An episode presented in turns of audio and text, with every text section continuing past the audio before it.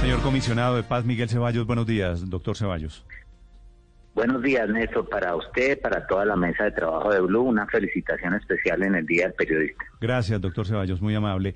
¿Cuál es exactamente la alerta? ¿Qué significa, usted que ya la vio, la carta de Cuba a Colombia diciéndole que hay un plan terrorista en marcha del ELN? Bueno, Néstor, lo primero que hay que decir es que cuando el jefe de una misión diplomática, en este caso José Luis Ponce Caraballo, quien es el eh, embajador de Cuba en Colombia, envía una carta o entrega una carta de manera formal a la Cancillería advirtiendo sobre un posible ataque militar, que es el término que utiliza el, señor embajador, eh, lo que corresponde es que esa información sea ampliada, esa información debe tener una fuente y debe tener, por supuesto, unos alcances. Nosotros realmente, y así se lo expresé a la Cancillería el día de ayer cuando me informaron que a las 5 de la tarde el señor embajador entregaría personalmente esa carta, me surgió eh, esa pregunta, es cuál es la fuente de la información, cuál es el alcance de la misma y porque semejante tipo de alertas, pues por supuesto genera una preocupación. Ya usted le preguntaba al secretario de Seguridad de Bogotá sobre eh, si existía o no una alerta, él ha manifestado que no, eh, al igual que el señor ministro de la Defensa, pero por supuesto el terrorismo debemos siempre combatirlo y la mejor manera para hacerlo, Néstor, y aprovecho sus micrófonos, es que la eh, ciudadanía esté alerta.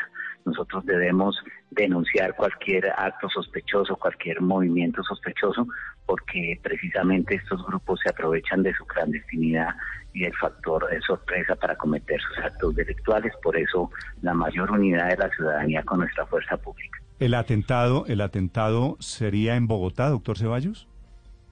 Pues dice el embajador textualmente que tiene conocimiento sobre un supuesto ataque militar por parte del Frente Oriental de Guerra del ELN para los próximos días en Bogotá. Yo eh, por eso insisto en que es supremamente importante que esa información que él da eh, la explique a las autoridades, la explique a la, a la Fiscalía General de la Nación para avanzar en todo aquello que pueda prevenir ese eh, anunciado ataque. Sí, pero, pero doctor Ceballos, explíqueme, explíqueme un poquito esa teoría porque yo tengo la sensación, no sé si estoy equivocado, no sé si se lo diga burdamente, de que el embajador cubano salió a deber aquí? Eh, usted eh, hace la pregunta, yo creo que el pueblo colombiano tendrá los elementos para juzgar eh, si sale a deber o no. Lo que yo sí quiero valorar y, y resaltar es la importancia de que los países tomen responsabilidad en combatir el terrorismo. Si Cuba acá lo que está haciendo es eh, cumpliendo con su obligación internacional de no permitir que grupos como el ELN, que siguen presentes en su territorio, cometan nuevos actos eh, terroristas, creo que ese es el camino, pero ese es un camino que todavía le falta pedacitos, mm. eh, Néstor, le falta que sea complementado con la entrega en extradición de los miembros del ELN, que curiosamente en la carta dicen que no tienen ni idea de ese posible ataque. Yo creo que es una gran irresponsabilidad del ELN porque allá usted lo recordará, está Gavino. Gavino, para los oyentes, se llama Nicolás Rodríguez Bautista y es el jefe máximo del ELN, no hace uno ni dos años, sino hace más de 20 años. Y como jefe máximo que no sepa qué es lo que hace su organización es difícil de creer. Aquí alguien no está diciendo toda la verdad. Doctor Ceballos, el primer párrafo de esta carta dice, nuestra embajada, dice el embajador cubano, nuestra embajada en Colombia recibió una información cuya verosimilitud no podemos evaluar, que me imagino quiere decir corresponde al gobierno colombiano. ¿Ustedes sabían de este atentado que viene del ELN o han logrado confirmar la verosimilitud de esa información? Pues como lo ha dicho el señor ministro de la Defensa y también el secretario de Gobierno de Bogotá, en ese proceso se está. Cuando hay una manifestación como la que hace un embajador en este sentido hay que ponerle mucha atención no hay que minimizar esa información eh, y por supuesto hacer todo lo que esté a nuestro alcance para proteger a la población. Pero también, Néstor, hay que pedirle responsabilidad a ese grupo. ¿Cómo es que eh, en el párrafo siguiente, como eh, ya el país lo conoce, el embajador dice que consultó a los miembros de una delegación en La Habana sobre si conocían o no esta posible amenaza y dicen ellos que no. Eso es una falta absoluta de toma de responsabilidad sobre una propia organización. Eso denota que estos señores no quieren asumir la responsabilidad sobre la propia organización y quieren lavarse las manos. Eso eh, no es adecuado, Colombia no merece eso y si como lo dicen desde La Habana siempre que quieren la paz, creo que deben ser serios y tienen que tomar responsabilidad sobre los actos de su propia organización.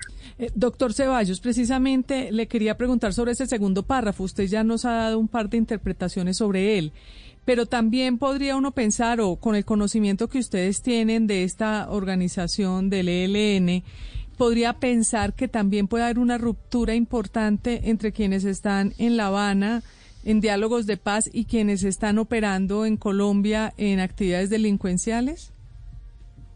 Pues María, el argumento de la división sería el más eh, fácil para el propio ELN para evitar su responsabilidad. Para ellos es muy fácil que los analistas siempre digan que están fragmentados, que son una especie de organización federada, pero lo cierto es que, usted lo recordará con tristeza, en enero de 2019 el propio ALN reivindicó el asesinato de los 22 estudiantes y lo reivindicó primero precisamente alias Paulito, que es el jefe de este Frente Oriental que hoy el embajador eh, pone sobre la palestra eh, pública, eh, pero inmediatamente la organización reivindicó el atentado como un todo.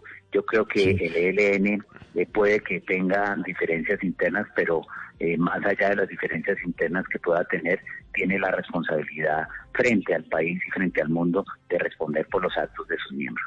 Sí, pero doctor Ceballos, eh, ¿a qué atribuye el gobierno eh, la decisión del embajador cubano en Bogotá de mandar la carta a bajar la presión para la solicitud de extradición, a relacionarlo con la declaración del expresidente Juan Manuel Santos en el sentido de que lo saquen de la lista de terroristas en los Estados Unidos. Es decir, ¿qué podría, aparte de denunciar un hecho criminal posible, haber detrás de esta carta?